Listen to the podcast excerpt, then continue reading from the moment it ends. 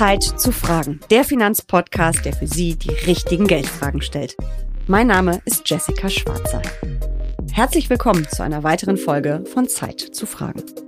In der heutigen Ausgabe sprechen wir über ein sehr interessantes Thema. Wie werde ich Anleger? Die Sparzinsen sind mehr oder weniger abgeschafft. Wer spart, vermehrt sein Vermögen kaum noch. Die fleißigen deutschen Sparer suchen nach Alternativen, die ihnen noch ein bisschen mehr Rendite bringen können. Und sie fragen sich, wie werde auch ich zum Anleger? Wie viel Geld brauche ich überhaupt? Aber auch, wie riskant ist das eigentlich und was kostet es mich? Fragen, die auch Mario Schelin, Anlageexperte von der Deutschen Bank aus Darmstadt, täglich von seinen Kunden gestellt bekommt und die wir nun beantworten. Herr Schelin, herzlich willkommen. Hallo Frau Schwarzer, ich grüße Sie. Gleich die erste Frage. Warum muss ich mein Geld überhaupt anlegen? Ja, warum müssen Sie Ihr Geld überhaupt anlegen? Wir haben verschiedene Themen wie Inflation, also Kaufkraftverluste. Wir haben ähm, teilweise negative Renditen bei, ja, sag ich mal, relativ sicheren Staatsanleihen. Wir haben äh, sogenanntes Verwahrungsentgelt, Negativzinsen. Ich glaube, das sind alles Worte, mit denen sich Anleger aktuell beschäftigen. Mhm.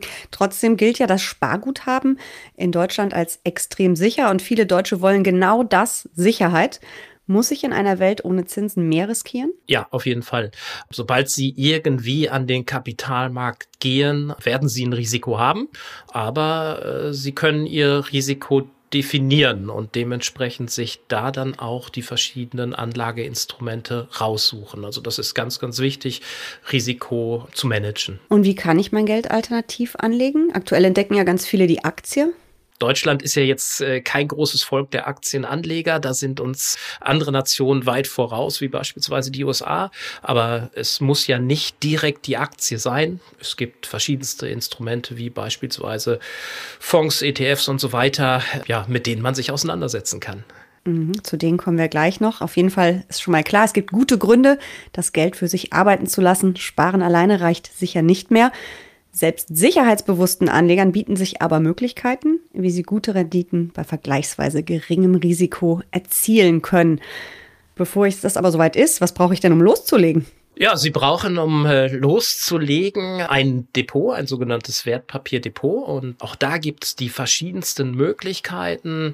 Ähm, ich schlage vor, erstmal zu Ihrer Hausbank zu gehen und dort zu gucken. Wenn Sie aber jemand sind, der durchaus online-affin ist, können Sie selbstverständlich auch über einen sogenannten Internetbroker dort ein Depot eröffnen. Aber das ist erstmal der Einstieg. Sie brauchen ein Wertpapierdepot, um eben verschiedenste Wertpapiere zu kaufen. Und wie viel Geld brauche ich, um an der Börse zu starten? Auch hier kommt äh, wieder so mein Spruch, es kommt drauf an. Äh, Sie können es mit Kleinstbeträgen mittlerweile schon machen. Auch da gibt es verschiedenste Angebote. Es kommt drauf an, möchten Sie monatlich investieren, möchten Sie einmalig investieren. Aber grundsätzlich äh, können Sie mit jedem Betrag an den Kapitalmarkt gehen. Für mich ist immer wichtig, es muss dann auch im Verhältnis zu den Kosten stehen. Ne? Weil manchmal gibt es verschiedene Einstiegsgrößen prozentual und dementsprechend sollte ich das dann auch mit dem Betrag machen, dass sich das rechnet.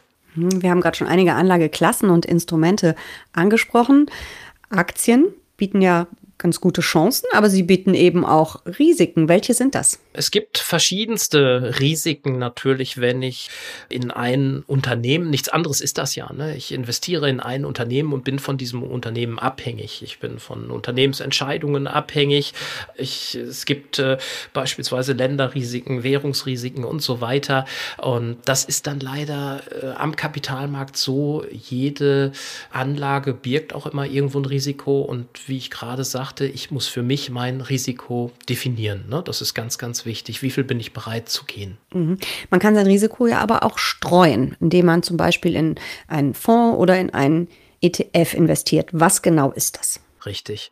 Sie haben beide Instrumente gerade angesprochen. Im direkten Vergleich sage ich immer, wir haben einmal ein aktiv gemanagtes Instrument und wir haben ein passiv gemanagtes Instrument oder wir haben ein passives Instrument. Der, der, der Fonds letztendlich, oder fangen fang wir andersrum an, der ETF bildet immer einen Index ab. Das kann der DAX sein, wie wir ihn kennen, die 30 größten Werte in Deutschland, demnächst sind es 40, das kann der Eurostox 50 sein oder S&P 500 und ich habe eine 1 zu 1 Abbildung. Wenn ich mir jetzt einen äh, Fonds kaufe, der den deutschen Markt abbildet, dann sollte ein guter Fonds immer besser sein als der Index. Und das kann ich eben durch ein aktives Management machen, weil ich gewisse Werte aus dem Index übergewichte oder untergewichte. Und dementsprechend, das ist dieser Unterschied äh, zwischen aktiv und passiv, ne? also zwischen Fonds und ETF. Mhm. Und würden Sie mir als Anlegerin dann immer eher empfehlen, in solche Instrumente zu investieren, um das Risiko besser kontrollieren zu können und es besser zu streuen als in Einzelaktien? Ich empfehle grundsätzlich, Risiken zu minimieren, indem ich mich breit aufstelle. Das heißt, es ist diese berühmte Diversifikation der Anlage.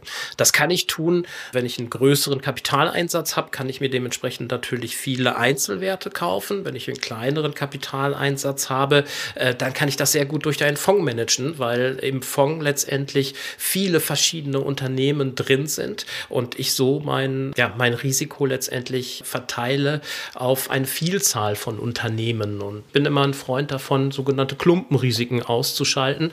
Und das kann ich natürlich gerade mit äh, weniger Kapital und geringerem Kenntnis über einen Fonds sehr, sehr gut darstellen. Und welche Rolle spielt dabei Beratung? Sie haben ja gerade schon gesagt, was Sie empfehlen würden. Wie wichtig ist das für mich, mich beraten zu lassen? Das ist extrem abhängig von Ihren Kenntnissen letztendlich. Ne? Ähm, inwieweit haben Sie Kenntnisse über den Kapitalmarkt und ähm, inwieweit möchten Sie einzelne Entscheidungen auch treffen? Möchten Sie die selber treffen oder möchten Sie die einem Management überlassen? Und äh, von daher ja, ich würde, wenn ich in diesem Thema noch nicht so drin stecke, auf jeden Fall immer erst ein Beratungsgespräch in Anspruch nehmen, um so ja gewisse Grundkenntnisse zu erlangen. Mhm. Ähm, bei vielen fehlt ja auch ein bisschen der Überblick über die Finanzen. Helfen Sie mir dabei dann auch, mir diesen zu verschaffen? Auf, auf jeden Fall. Ja, also wir äh, machen letztendlich, bevor überhaupt ein Depot eröffnet wird, einen sogenannten Kapitalanlagecheck. Das heißt, wir gehen durch, wie sind Ihre finanziellen Verhältnisse, inwieweit äh, können Sie unseres Erachtens Risiken eingehen, wie sind Ihre Erfahrungen und Kenntnisse in verschiedenen Finanzinstrumenten, ja, präferieren Sie bestimmte Anlageklassen und wir gucken aber auch, das finde ich ganz, ganz wichtig, wie viel Liquidität möchten Sie vorhalten, wenn eben kurzfristig mal etwas sein sollte, wie Waschmaschine, Auto und so weiter, geht irgendwie was kaputt. Aber auch gibt es ein Ereignis äh, in naher Zukunft, wo Sie Kapital brauchen, wo ich dementsprechend nicht hohes Risiko eingehen kann. Das sind alles Fragen, die wir vorab mit Ihnen besprechen. Und klären wir dann auch zusammen, welche Anlagen wirklich zu mir passen? Äh, def definitiv, weil wir haben letztendlich für Sie eine ja, gewisse Risikostruktur erarbeitet und Anlagestruktur erarbeitet, um somit rauszufiltern, genau das, was Sie gerade fragten, welche Anlage passt zu Ihnen. Gerade Anfänger haben natürlich auch Angst, was falsch zu machen. Gibt es klassische Anlegefehler und ähm, wie vermeide ich die? Ich finde, Klassische Anfängerfehler sind wirklich, ich setze alles irgendwo auf eine Karte, weil ich habe gerade was gehört, äh, würde ich nicht tun. Auch nicht aus irgendeiner Emotionalität handeln, weil äh, mich gerade irgendwas bewegt und deswegen gehe ich da rein. Und äh, was ich ganz, ganz entscheidend finde, ich glaube, das ist jedem auch schon passiert, irgendeiner erzählt irgendwas und deswegen muss ich da auch mit auf diesen berühmten Fahnenzug aufspringen, ist meistens verkehrt und das würde ich eben nicht äh, machen. Ne? Also das sind für mich so diese typischen Anfängerfehler, sondern wirklich von dem, was ich tue, überzeugt sein und äh, dementsprechend auch, was wir vorhin hatten, dieses Beratungsgespräch, um überhaupt zu gucken, wo kann die Reise hingehen. Fassen wir zusammen. Wer Geld an der Börse anlegen will, braucht ein Konto mit Depot. Außerdem natürlich einen Überblick über die eigenen Finanzen und grundlegende Informationen über die Börse und die Finanzinstrumente. Bankberater können dabei helfen.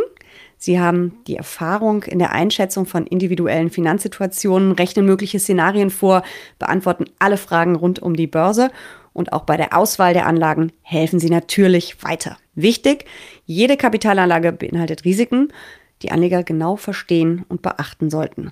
Womit wir bei der spannendsten Frage sind, wie werde ich zum Anleger, wenn ich jetzt die Vorarbeiten erledigt habe und es eigentlich losgehen könnte, aber wie genau funktioniert das? Welche Entscheidungen muss ich treffen? Weil am Anfang erscheint das alles ganz schon unübersichtlich.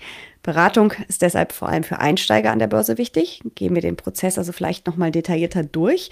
Erstmal, wie viel Zeit muss ich denn mitbringen, um beim Erstgespräch mit Ihnen wirklich zu einem guten Ergebnis zu kommen? Zum Erstgespräch sollten Sie etwas mehr Zeit mitbringen. Wir haben es gerade schon so ein bisschen angesprochen. Wir legen für Sie letztendlich erstmal so ein Profil fest. Ich äh, gehe da auf die sogenannte magische Dreieck. Das heißt, wir besprechen für Sie äh, letztendlich, wie ist die Renditemöglichkeit, Risiko, äh, Sicherheit, aber eben auch Verfügbarkeit, Laufzeit und so weiter. Und eben, ja, wir setzen für Sie diese Rahmenparameter äh, fest letztendlich und darauf gehen wir auch in den Folgegesprächen dann ein, aber kürzer. Also fürs Erstgespräch bringen Sie bitte ein bisschen Zeit mit und da auch je detaillierter eine Anlage getroffen werden soll, also Thema Einzelaktien nochmal, desto zeitaufwendiger ist das Ganze auch. Mhm.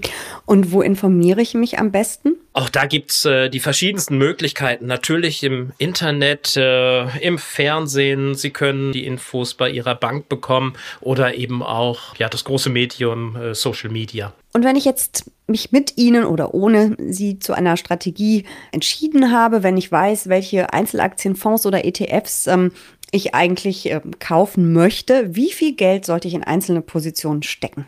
Ja, auch das ist äh, jetzt nicht allgemein zu beantworten, sondern ähm, man sollte eben, ich bleibe dabei, so breit wie möglich investieren. Mit geringerem Kapitaleinsatz würde ich eben nicht auf Einzelwerte, sondern auf den Fonds oder auf den ETF setzen. Und ähm, dementsprechend, ja, Sie können ab Kleinstbeträgen in den Kapitalmarkt reingehen. Mhm. Es gibt ja auch, und das ist ja Stichwort Kleinstbeträge, eben die Möglichkeit, Sparpläne einzurichten und so ganz regelmäßig zu investieren. Welche Vorteile hat es und hat es vielleicht auch Nachteile? Ja, ist eine sehr, sehr gute Idee. Empfehle ich auch äh, meinen Anlegern, durch einen gewissen Automatismus monatlich eben reinzugehen. Das heißt, ich stehe nicht vor der Frage, bin ich gerade hoch, bin ich gerade niedrig im Markt und ich äh, verwende da immer das Beispiel der Tankstelle. Es gibt ja denjenigen, Spritpreise sind mir egal, weil ich tanke immer für 50 Euro. Was sage ich damit? Äh, ist der Spritpreis niedrig, bekomme ich mehr, ist der Spritpreis hoch, bekomme ich weniger. Und das ist dann dieser berühmte Cost Average, also ein Durchschnittspreis letztendlich, den ich habe. Und äh, ich bin ein sehr, sehr großer Freund davon, monatlich in Werte zu sparen. Äh, wie gesagt, ich habe einen Automatismus, muss mich nicht kümmern und habe äh, letztendlich dann immer äh, ja, den Durchschnitt am, am Markt erzielt. Apropos kümmern, wie oft muss ich denn in mein Depot schauen? Auch das ist entscheidend davon abhängig, meiner Meinung nach, äh, wie hoch ist der Risikoanteil in, in, Ihrem Depot.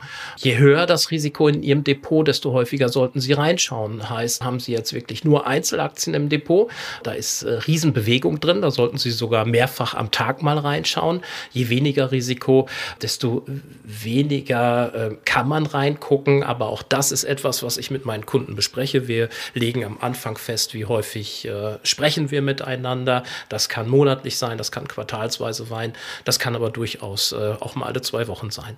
Mhm. Und dann gibt es ja noch einen wichtigen Faktor, das ist der Anlagehorizont. Je länger, desto besser sagt man immer. Wie viel Zeit sollte ich mitbringen, wenn ich in Aktien, Aktienfonds oder Aktien-ETFs ähm, investiere? Und wie gut ist denn dann eigentlich die langfristige Rendite? Auch das äh, kann ich jetzt einfach wiederholen. Je länger, desto besser. Ja, das hat die Vergangenheit immer gezeigt und dementsprechend äh, arbeite ich so ab sieben Jahre aufwärts. Äh, ist ein guter Zeithorizont, was aber nicht bedeutet, dass Sie auch mal, wenn sich jetzt ein Wert echt äh, richtig gut entwickelt hat, nach einem Jahr auch mal wieder Kasse machen und ihn verkaufen, um dementsprechend äh, den Gewinn mitzunehmen. Aber äh, je länger, desto besser. Und ja, wenn man sich rückwirkend Rendite Renditen anguckt, äh, sollten dann auch äh, ja auf lange Laufzeiten sieben bis zehn Prozent bei rumkommen. Was aber letztendlich dann auch kein Indiz in die Zukunft ist. Also das ist wichtig. Äh, wir gucken hier auf Vergangenheitswerte und das kann sich nach vorne raus natürlich auch immer anders gestalten. Anlegen ist also kein Sprint, sondern ein Marathon und die Zeit ist die beste Freundin des Anlegers.